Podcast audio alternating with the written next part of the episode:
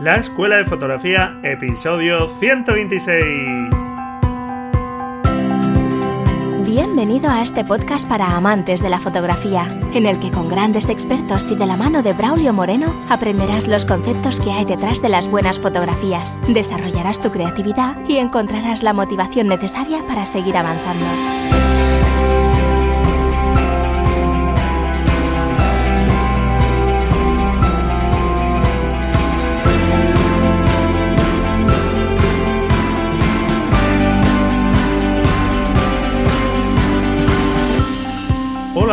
¿Qué tal? Bienvenido a este nuevo episodio del podcast La Escuela de Fotografía. Mi nombre es Braulio Moreno y soy la persona que hay detrás de este podcast, La Escuela de Fotografía y del blog asociado de imagen.com que tiene ese nombre precisamente para dar valor a la imagen, al resultado final, a que independientemente del dispositivo de captura, lo importante es lo que consigamos transmitir a través de este bonito medio de expresión que es la fotografía y donde queremos poner el foco precisamente en ser mejores fotógrafos, no en ser mejores manejadores de cámaras o dueños de cámaras, sino en saber expresarnos de la mejor forma posible. Está claro que para conseguir determinado tipo de fotografías necesitarás un determinado tipo de equipamiento, de cámara, de objetivos, pero no te obsesiones con estos temas porque con cualquier dispositivo que logre capturar una imagen pueden conseguirse imágenes que transmitan, que al final eso es lo más importante. Y bueno, ¿cómo va la semana? Espero que estupendamente.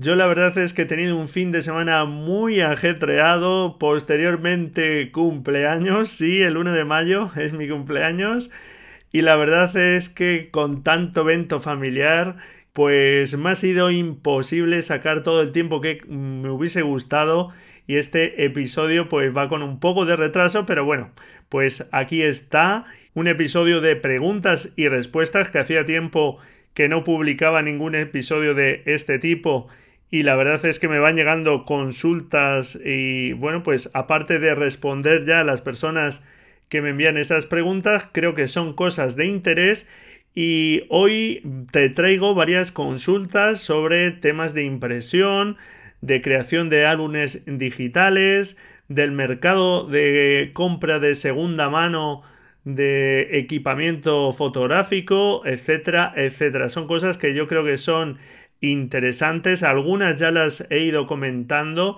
pero bueno, son preguntas que me van llegando y si me llegan es porque no han quedado del todo claras o hay gente que no ha escuchado esa información, entonces bueno, pues encantado de, volver a tratar estos temas y espero que sean de interés para ti. También te recuerdo que, como decía, si quieres recibir información de todas las publicaciones que voy haciendo en el blog, de las cosas que voy proponiendo aquí en el podcast. Si no estás suscrito al blog, te aconsejo que en deimagen.com, the imagen.com, te suscribas para estar informado de todo. Además, en deimagen.com barra regalo, que te lo dejo en la nota del programa, puedes llevarte un pequeño ebook con 15 prácticas para mejorar tus fotografías. Y para que este programa pueda llegar a más gente, te agradecería que me dejaras, si no lo has hecho ya, tu reseña en iTunes para que este podcast sea un poco más visible, también conozca pues aquellas cosas que más te gustan o que menos te gusta. Y si no sabes cómo dejar esta valoración, esta reseña en iTunes, en la nota del programa te dejo el enlace a una pequeña página donde te explico cómo hacerlo. Te va a llevar un par de minutitos y yo te lo agradezco mucho. Y además, pues siempre me animan a seguir, como la que me dejaba el usuario C Vivo, que me dice un podcast muy bien desarrollado, variado y siempre interesante. Es muy de agradecer por los amantes de la fotografía la gran labor de divulgación y el esfuerzo que hace Braulio Moreno. Mil gracias por compartir tus conocimientos. Pues muchísimas gracias a ti, C. Vivo, por tus amables palabras y sobre todo por estar ahí, a él y a ti, que estás escuchando este podcast, que participas de las actividades que voy proponiendo, de los retos, etc. Y como no, también pues agradecerte tus comentarios y tus me gusta en iVoox. De verdad, muchísimas gracias porque haces que no me sienta tan solo aquí delante de un micrófono y un ordenador y que todo esto tenga sentido. Muchísimas gracias por tu tiempo. Y bueno, antes de empezar te recuerdo que puedes participar en el reto fotográfico número 30 sobre fotografía macro. En la nota del programa te dejo el enlace, ya sabes que la práctica es algo fundamental y estos retos espero que te sirvan y te animen para tener algo, esa excusa para coger tu cámara y ponerte a fotografiar. ¡Ánimo! Bueno, pues ahora sí vamos ya con esas preguntas que te comentaba de temas de impresión. Ya hablé en el episodio 46. Pero bueno, estas preguntas que traigo aquí la verdad es que eh, son bastante frecuentes.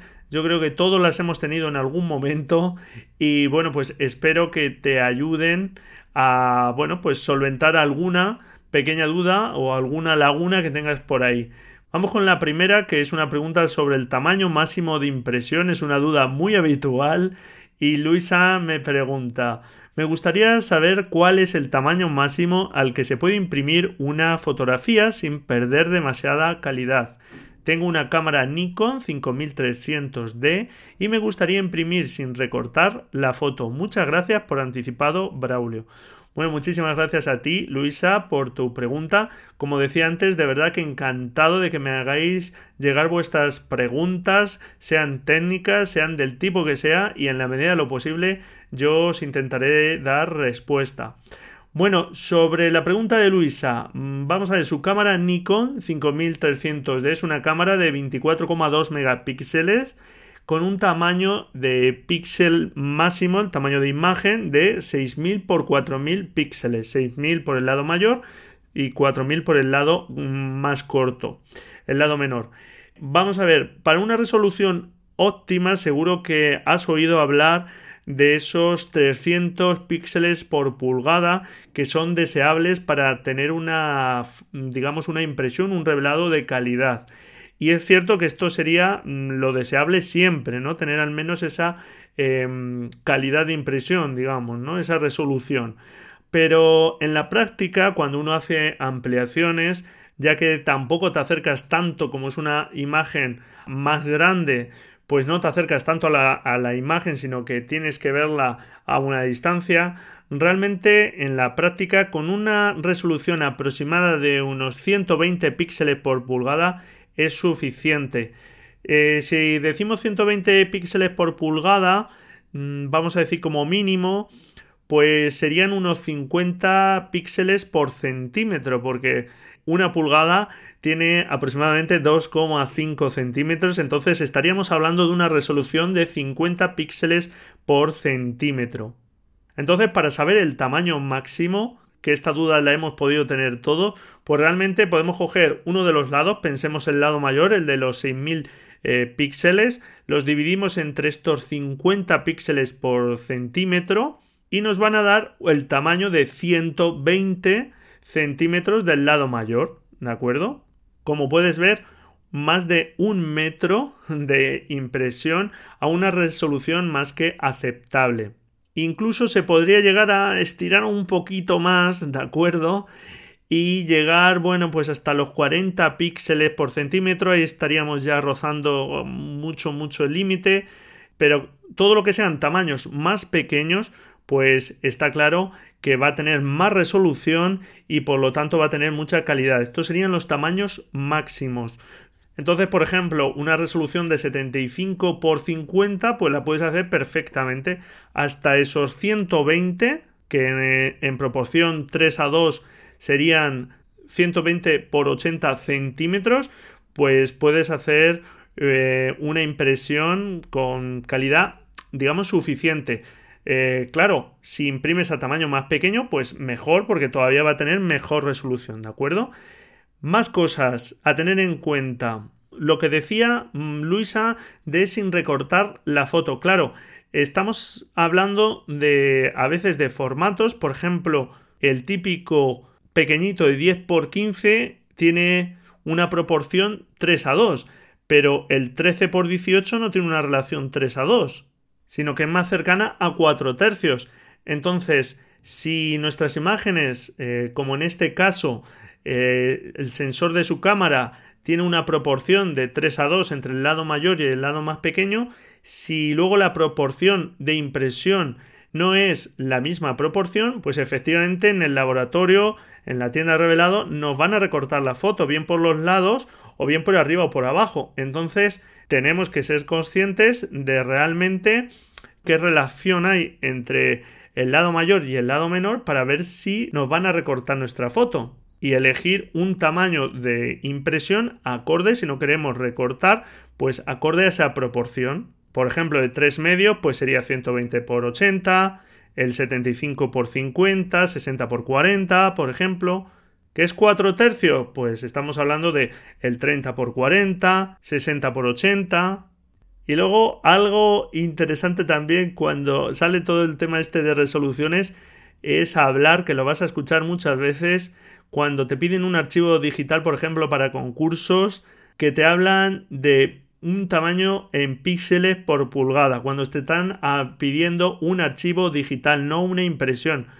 Y es decir que realmente los píxeles por pulgada es una medida inútil en un archivo digital, que solo tienen sentido para imágenes impresas, es decir, cuando el número de píxeles los plasmamos en un tamaño determinado. Si estamos hablando meramente de imágenes digitales, nos tenemos que ceñir a píxeles. Entonces, estos concursos deberían pedir una imagen de al menos, por ejemplo, el lado más corto que sea de 2000 píxeles, por ejemplo, o 1000 o 5000 o lo que quieran pedir, pero no píxeles por pulgada, porque me están pidiendo un archivo digital. Cuando en Photoshop estamos estableciendo unos píxeles por pulgada, cuando damos imagen, tamaño de imagen, pues si no remuestreamos la imagen, lo único, ese dato que cambiamos ahí es un metadato de la imagen, porque no estamos cambiando los píxeles. Es como decirle que, bueno, si imprimiésemos esa imagen, la vamos a sacar con esa resolución, pero nada más, ¿de acuerdo?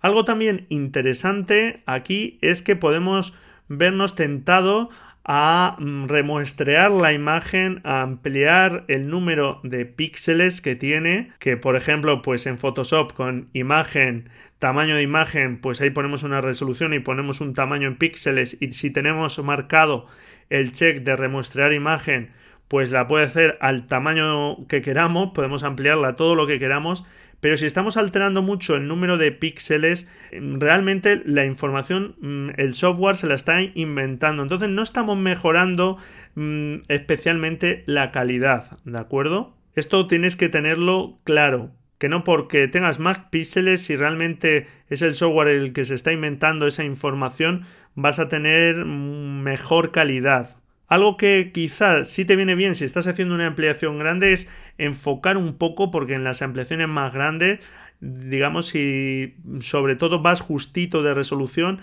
es enfocar un pelín. En el episodio 46 te hablaba de una acción de Photoshop, que hay mil formas de enfocar fotografías para impresión. Pues en ese episodio dejaba el enlace al artículo donde se podía descargar una acción de Photoshop para enfocar las fotografías, aunque realmente hay muchas formas de hacerlo.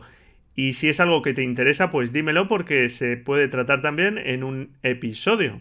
Y hasta aquí esta pregunta. La siguiente pregunta es de Antonio sobre álbumes digitales. Me decía, eh, hola Braulio, quiero hacerle a mi mujer un álbum de fotos. Necesito preparar de alguna forma las fotografías.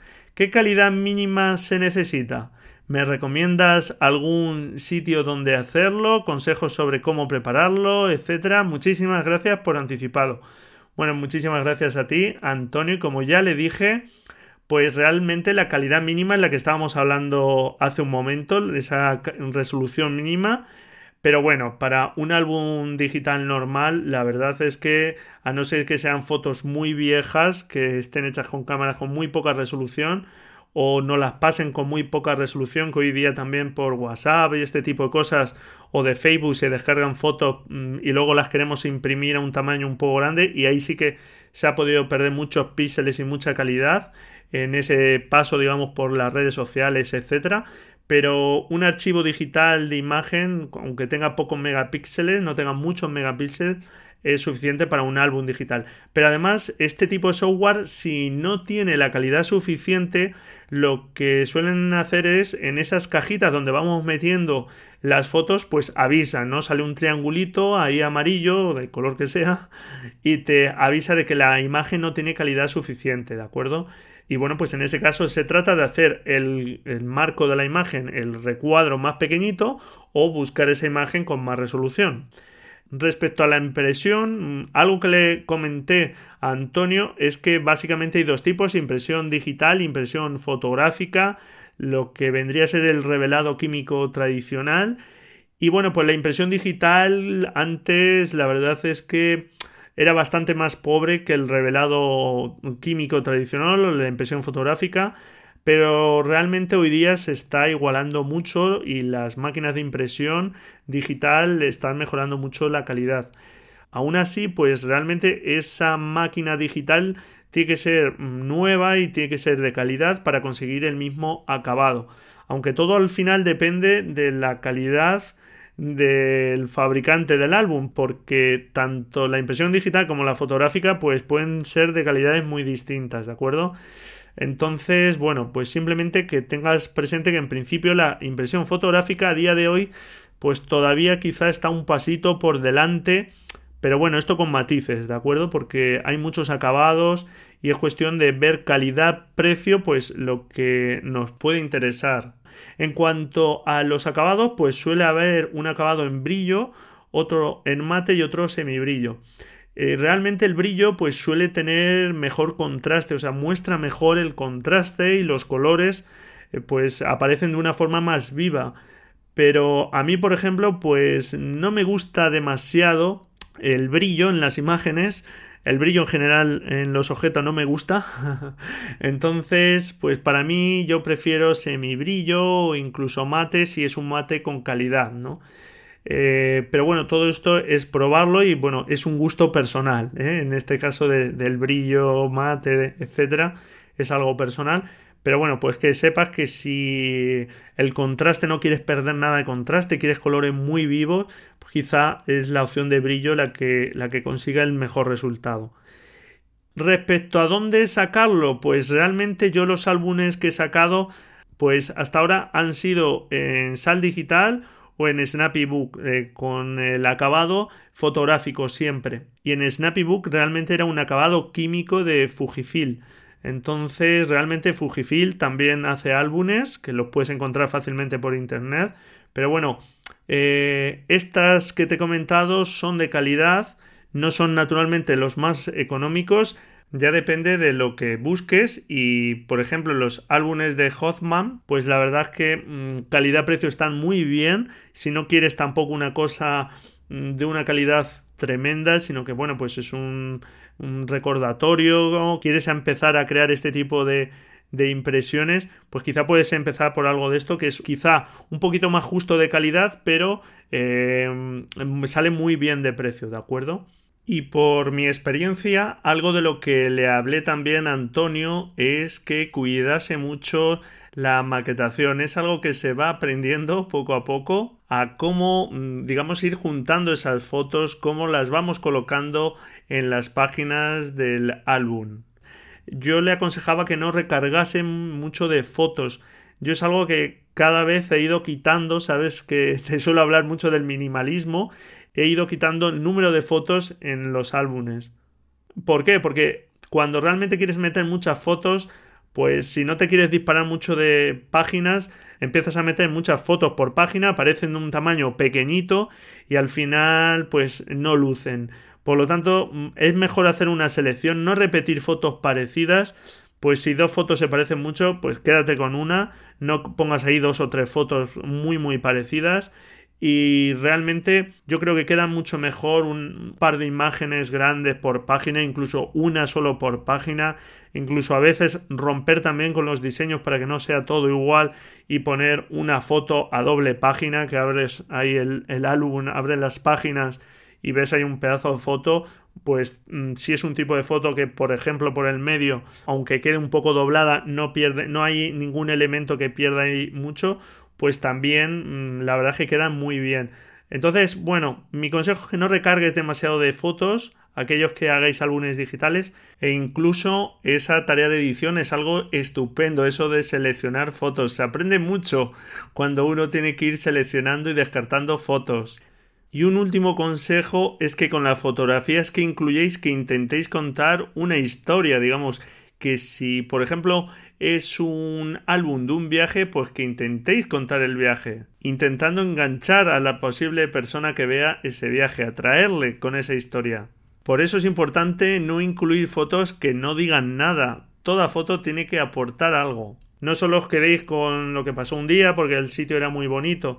Recordad que, por ejemplo, en un viaje, pues el viaje empieza realmente en tu casa, no en el momento ni siquiera que sales de tu casa, sino antes de salir de tu casa cuando lo estás planificando, ya hay cosas sobre el viaje, ya puedes estar consultando planos o guías.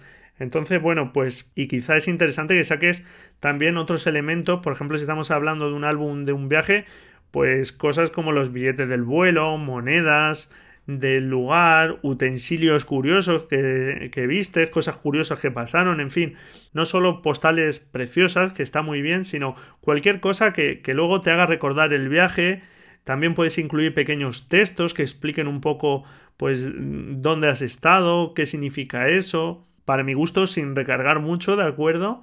Y bueno, pues yo creo que jugar con este tipo de cosas creo que hacen un álbum más rico. Sobre todo eso, intenta contar eh, una historia a través del álbum y no recargues de imágenes, ¿de acuerdo? Y hoy día pues hay infinidad de sitios donde se pueden sacar este tipo de álbumes que prácticamente puedes tener desde 30 o 40 euros. Así que no tienes ninguna excusa para probarlos y disfrutar, como te digo, con la impresión de imágenes para que las vivas fuera del ordenador, que vas a disfrutar muchísimo más de la fotografía. Ahora una pregunta sobre la gestión de color para impresión, en este caso de Álvaro, que me comentaba, hola Braulio, siguiendo tus recomendaciones, quiero sacar unas ampliaciones de varias fotografías y me gustaría que el color, una vez impresas, sea lo más parecido posible a mi monitor. He estado leyendo sobre calibración del monitor, perfiles ICC, etc. Y la verdad es que me estoy liando.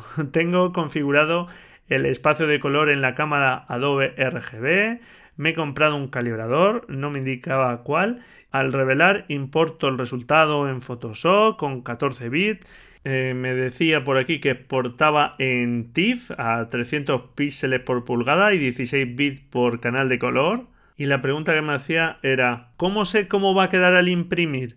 ¿Tengo que incrustar el perfil ICC obtenido de la calibración de la pantalla en Photoshop o no? Muchas gracias por tu trabajo. Muchísimas gracias Álvaro y como ya le comenté a Álvaro, lo de configurar el espacio de color en la cámara Adobe RGB en lugar de sRGB está bien si estamos pensando en impresión. ¿Por qué? Porque el espacio de color Adobe RGB no guarda más colores que el sRGB, eh, ¿de acuerdo? No guarda más colores, esto ya lo he dicho varias ocasiones, pero eh, lo que sí hace es que incluye más tonos, sobre todo verdes, en detrimento de otros tonos. Pero, por ejemplo, nuestro ojo es más sensible al verde, sobre todo cuanto menos iluminación hay. Por lo tanto, este espacio de color Adobe RGB, si queremos hacer todo el flujo de un fotógrafo y terminar con fotografías impresas, estamos pensando en eso, pues realmente mm, es la mejor opción. Entonces, eso en cuanto a la captura. Eh, luego él hablaba del calibrado del monitor, que al calibrar el monitor pues le da un perfil eh, ICC que se llama que tiene que cargar en su sistema operativo, ya sea Windows, Mac, el que sea. ¿De acuerdo? En el episodio 46 ya expliqué esto, cómo hacerlo. Y digamos que eso es lo que hace que le dice al sistema operativo cómo tiene que representar los colores para que sean fidedignos, digamos, para que se vean correctamente o lo más correctamente posible. Pero ese em, perfil ICC de calibración del monitor queda ahí exclusivamente, ¿de acuerdo?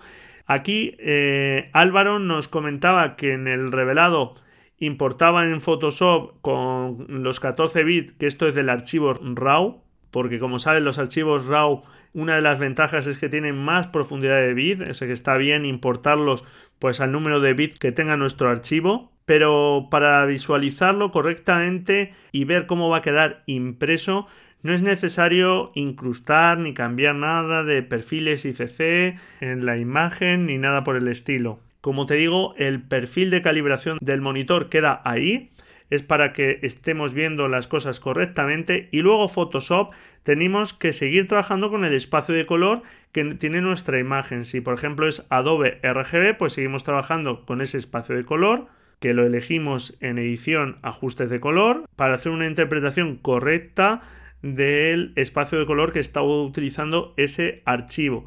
Y si tú quieres ver cómo va a salir impreso, realmente lo que necesitamos es un perfil de color pero no de nuestro monitor, sino de la máquina de revelado o de impresión. Entonces tendríamos que pedir al laboratorio que nos pasen ese perfil de color, ¿de acuerdo?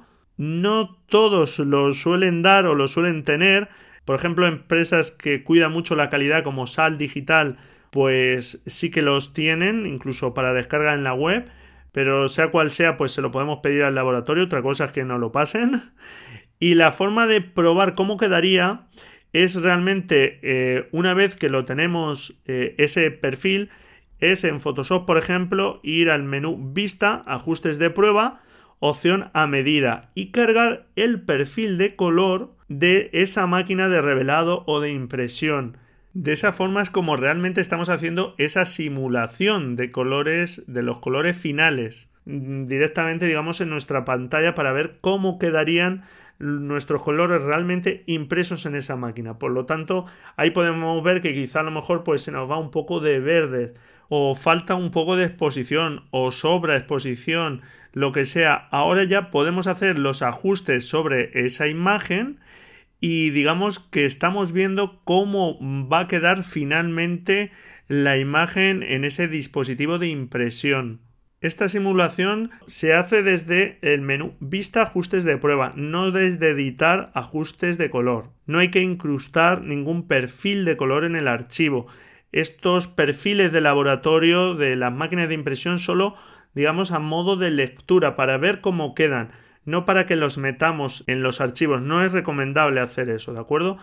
Y Álvaro hablaba del formato TIFF, que sí que es un buen formato de exportación. Él hablaba de esos 300 puntos por pulgada tan conocidos. Aunque ya hemos hablado que con menos resolución, pues también se pueden hacer impresiones. Y también de los 16 bits, que eso es verdad que TIFF frente a JPEG pues eh, no pierde información porque en la exportación permite guardar sin perder información, no como le pasa a, digamos al formato estándar JPEG y además permite guardar con más bits por canal de color, hasta 16 bits. Que si venimos trabajando con más número de bits por canal, porque trabajamos con RAW, pues bueno, es mejor, digamos, guardarlo en TIFF con estos 16 bits, etcétera.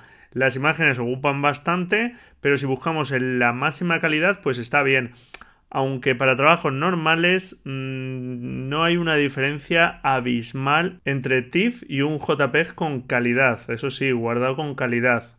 Al final esto que parece súper complejo, si no tienes calibrador de monitor, si no tienes perfiles de laboratorio y no te quieres calentar demasiado, mi recomendación es la siguiente.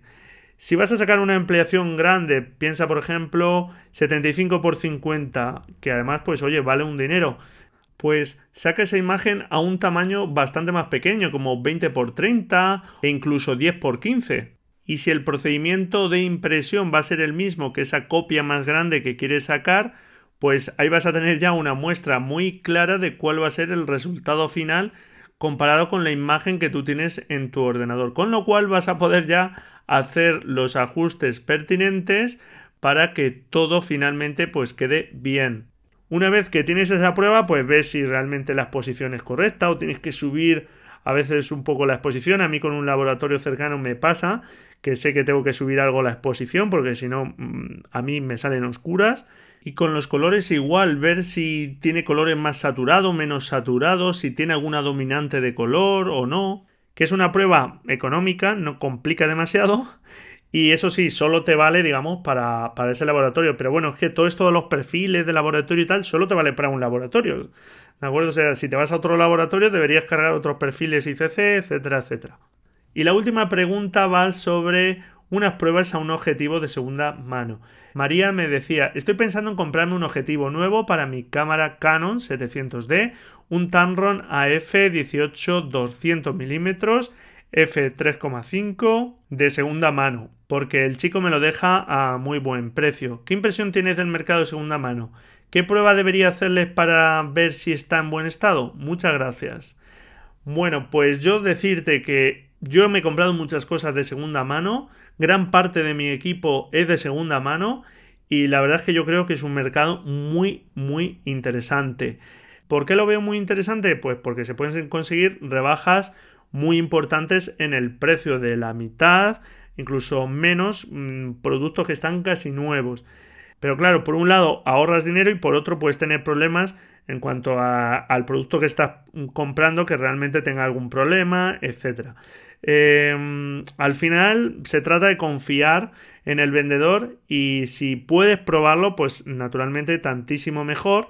Y si no se puede probar, pues eh, lo mejor es comprar en lugares donde puedas tener referencias de esos vendedores. Por ejemplo, en páginas como Canonistas o Niconistas, pues esos vendedores tienen ya una valoración y puedes entrar incluso en el historial y ver lo que han vendido, si la gente habla bien o habla mal de esos vendedores, etc.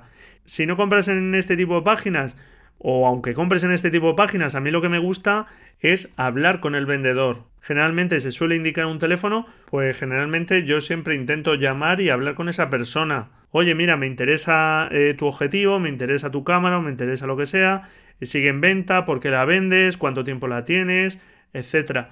Simplemente con hablar con una persona generalmente ya ves un poco si, realmente es una persona que te da confianza o no, te empieza a decir una cosa, luego un poco otra, eh, tal, ver si se conservan las cajas, etcétera. Todo ese tipo de cosas pues dan muestras de que la persona se preocupa por el material que tiene. ¿Pruebas que se pueden hacer? Pues eh, ver el estado externo, es decir, si tiene rayas, rozaduras, golpes en la carcasa exterior, comprobar que los mecanismos funcionan bien, es decir, el anillo de enfoque, el anillo de zoom, si es un objetivo zoom, etcétera, que se mueven suavemente y sin demasiadas holguras, porque si llevan muchas holguras es porque están bastante trillados, ¿de acuerdo? Entonces, bueno, pues comprobar que todo ese tipo de movimientos eh, son los correctos. Ver también el estado de las lentes externo, es decir, que no tengan rayas o, hongos, que son como manchas interiores en los cristales. Eso es porque han estado expuestos a humedad.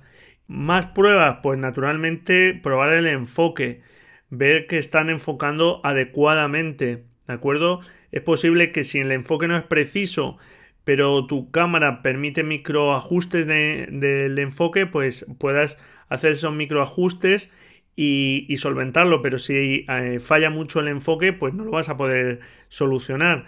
También si lleva estabilizador, si el objetivo es un objetivo estabilizado, pues ver si funciona bien. Es decir, disparar a una velocidad baja, por ejemplo, uno partido 20 eh, segundos, y ver la diferencia entre activarlo y no activarlo. Por supuesto, activo debería salirnos mm, sin trepidar o menos trepidada.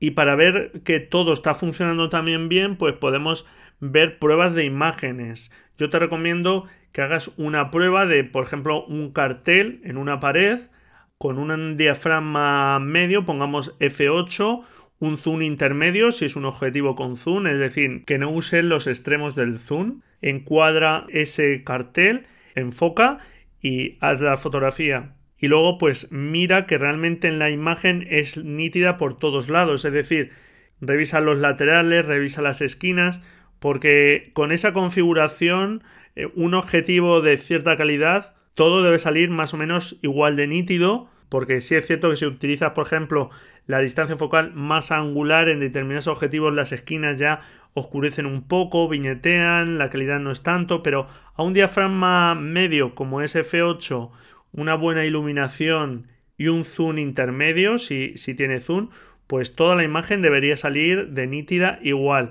Con esto estás probando que las lentes están funcionando bien, que, no hay alguna lente girada que luego eh, hace que eso afecte al enfoque, a la nitidez, síntoma de que se ha podido llevar un golpe, etcétera, ¿de acuerdo?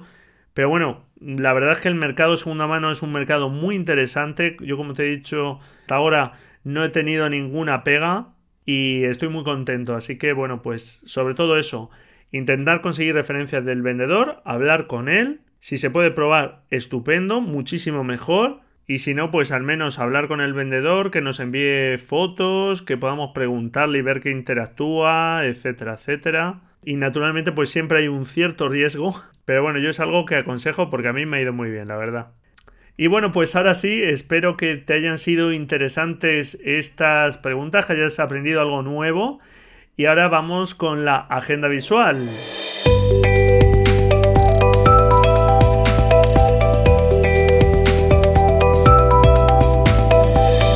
El primer tema del que te quiero hablar es de la exposición de la fotógrafa española Isabel Muñoz, Premio Nacional de Fotografía en 2016 que expone en la Galería Tabacalera en Madrid hasta el 17 de junio una exposición bajo el título La antropología de los sentimientos, con una selección de fotografías de las series más representativas de su obra.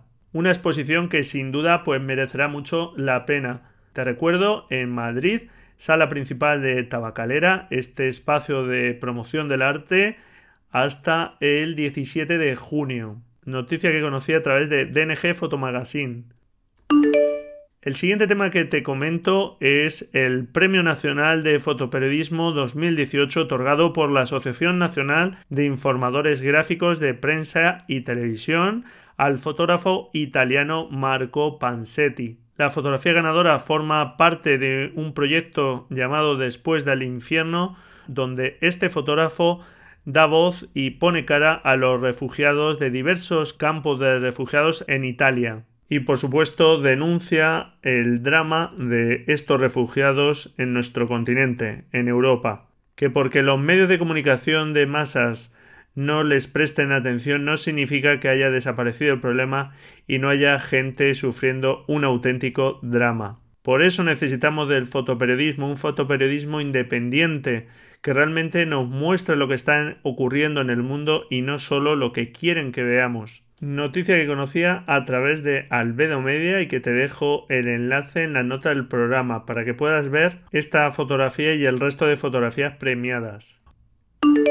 A través también de Albedo Media conocía la actualización del software libre de edición de fotografías GIN, que ha sacado una nueva versión, la 2.10, que es una actualización mayor que soporta ahora hasta 32 bits por canal. Tiene mejoras en el rendimiento, en el procesamiento de gráficos, etc. Y la verdad es algo estupendo que esta herramienta ya bastante veterana de la edición de fotografías, que es una alternativa de software libre a Photoshop, pues siga dando pasos, siga evolucionando y tenga mucha vida por delante. Es un software que está disponible para muchas plataformas, Windows, Mac, Linux y bueno, pues en la nota del programa te dejo el enlace a la noticia. La compañía estadounidense Lars Sense ha fabricado la primera cámara digital de gran formato, esas cámaras famosas con placas de 10 por 8 pulgadas que tantos fotógrafos clásicos han utilizado y que se siguen utilizando todavía hoy día. Por ejemplo, Juan Manuel Castro Prieto, que lo teníamos hace poco, el Premio Nacional de Fotografía, pues es un tipo de cámaras que ha usado habitualmente en sus trabajos, pues ahora ya tienen una hermana en formato digital. Ahora, eso sí, los 90.000 euros que cuesta, pues no creo que estén al alcance de cualquiera. Fíjate que con un sensor tan grande Ofrece tan solo una resolución de 12 megapíxeles, eso sí, con una profundidad de color de hasta 32 bits por canal y cuenta incluso con grabación en 4K. Desde luego el comportamiento de este sensor al ruido tiene que ser espectacular, con una calidad de imagen que me supongo que dejaría enamorados a aquellos pioneros de la fotografía y que en este caso tampoco requiere de líquidos y de cubetas para su revelado. Así que si pensabas ampliar equipo y tienes por ahí a mano 90.000 euros, pues oye, es un equipo que puedes tener en cuenta. Noticia que conocí a través de Fotolari que te dejo el enlace en las notas del programa. Y por último, la Fundación de los Ferrocarriles Españoles se puso en contacto conmigo para informarme sobre la 29 edición del concurso fotográfico Caminos de Hierro, con el que se puede participar con un máximo de tres fotografías individuales o con una serie fotográfica relacionada naturalmente con el mundo del ferrocarril. Los premios la verdad es que están bastante bien, con un primer premio de 4.000 euros. Los archivos se entregan de forma digital y por ejemplo aquí no piden píxeles por pulgada, menos mal. y bueno, pues hasta el 19 de mayo de este año puedes participar en este concurso. Te dejo el enlace en la nota del programa por si te animas. Y bueno, pues hasta aquí este episodio. Espero que te hayan gustado y que hayas sacado algo interesante de las preguntas que hemos ido viendo. Ya sabes que puedes hacerme llegar las preguntas que tengas, las dudas que tengas, que yo encantado de ayudarte todo lo que pueda. Te recuerdo la ilusión que me hace si me dejas tu valoración y tu reseña en iTunes y como no, pues también tus comentarios y tus me gusta en iBox. Muchísimas gracias por estar ahí al otro lado y por escucharme de camino al trabajo, en tu paseo matutino o nocturno, mientras estás haciendo la comida, planchando o lo que sea. Muchísimas gracias por estar ahí. Felices fotografías y nos escuchamos la próxima semana, si tú quieres, claro. Adiós.